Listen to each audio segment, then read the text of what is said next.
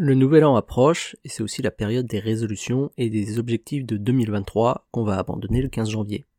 Mais si les résolutions, c'est une habitude qu'on a fini par laisser tomber, et tant mieux, n'empêche que l'on continue de se fixer des tas d'objectifs pour la nouvelle année. Et finalement, on n'a pas vraiment laissé tomber les résolutions, on leur donne juste un autre nom. Comme c'est super galère de ne pas laisser tomber en chemin, voici quelques techniques et astuces pour vous aider à tenir les 365 jours de l'année. Premièrement, faire des bilans régulièrement. Faire un petit point d'étape chaque semaine, puis chaque mois, c'est le meilleur moyen pour s'assurer qu'on avance dans la bonne direction. Ça permet aussi de se remotiver et se souvenir de pourquoi on fait les choses. Avoir aussi un partenaire de responsabilité, c'est indispensable. Un partenaire de responsabilité, c'est une personne auprès de laquelle on s'engage.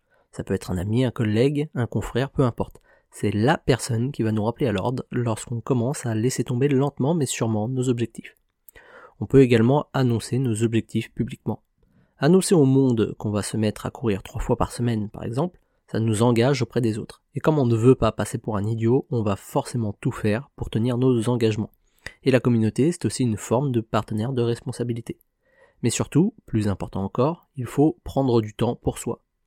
On s'engage dans un marathon, pas un sprint. Si on veut tenir sur la longueur, il faut faire des pauses régulièrement, prendre soin de soi et recharger son énergie très souvent. On peut être ambitieux et ne rien faire certains jours, c'est pas incompatible. Bien au contraire. Le repos est un investissement en soi, pas une perte de temps.